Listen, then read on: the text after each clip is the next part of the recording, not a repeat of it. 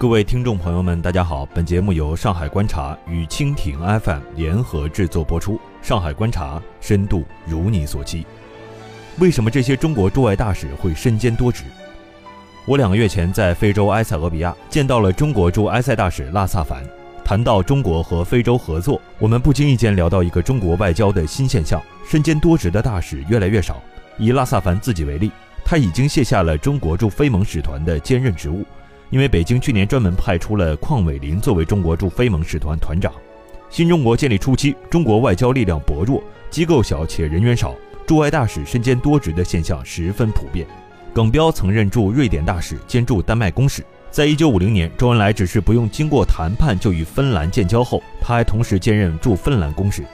和耿彪一样出身军旅的黄镇，在出任中国首任驻匈牙利大使，同时也监管对阿尔巴尼亚外交事务。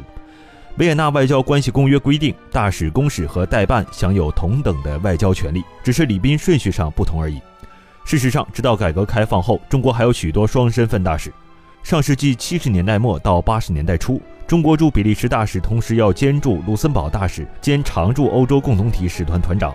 战地记者出身的唐毛昭和后来出任中国驻日本大使的昌蜀都，因此曾经身兼三职。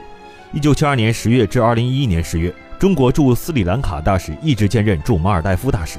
如今，随着中国外交力量日渐壮大，这样的兼职大使变得越来越少。一般来讲，只有地理和历史极其特殊的地区，中国才会派出双大使，而吕凡就是其中之一。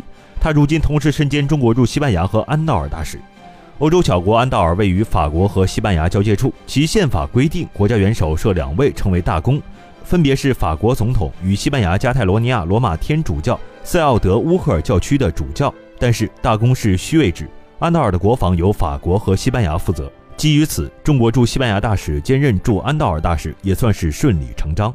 同理，还有就是中国驻意大利兼驻圣马力诺大使的李瑞宇，他有时候一天之内要往返圣马力诺和罗马之间，到这个国中治国参加外事活动。另外一个欧洲国家摩纳哥公国，中国目前没有常驻外设机构。中国驻法国大使翟秀，同时也是驻摩纳哥公国大使。中国驻外大使兼职的另一个重要地区是太平洋岛国。纽埃岛可谓地球上最小的国家之一，也是太平洋岛国的天堂，人口不足两千。目前驻新西兰大使王鲁彤兼任驻库克群岛特命全权大使和驻纽埃特命全权大使。可千万别小看这些太平洋小岛国。外交部最年轻的副部长郑泽光，在今年春节前集体会见太平洋岛国驻华使节。中国太平洋岛国论坛对话会特使杜启文就撰文说，太平洋岛屿地区传统上被认为是澳大利亚和新西兰的后院，而随着美国重返亚太以及日本逐步推行所谓的积极和平主义，太平洋岛屿地区又一次成为一个焦点地区。杜启文原来常驻希腊，是一名资深外交官。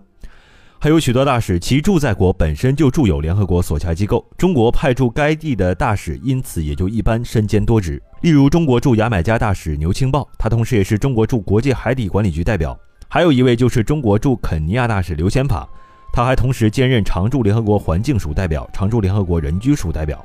其实，这种大使兼任多国的现象并不是中国独有，许多国家都有身兼多职的大使。已经出任丹麦驻德国大使的裴德胜。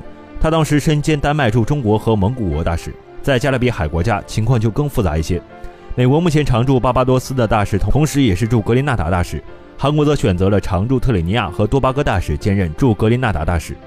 还有不少因为多重身份闹矛盾的，比如说新西兰按惯例派出一位常驻土耳其的大使兼任驻以色列和巴勒斯坦大使，但遭到以色列发难拒收国书。原来，新西兰2012年11月。与一百三十七个国家投票支持给予巴勒斯坦联合国观察员国地位，以色列有点不太高兴。可见各国在让大使做兼职的时候，也需要考虑周全。好了，以上就是本期节目的全部内容，我们下期节目再见。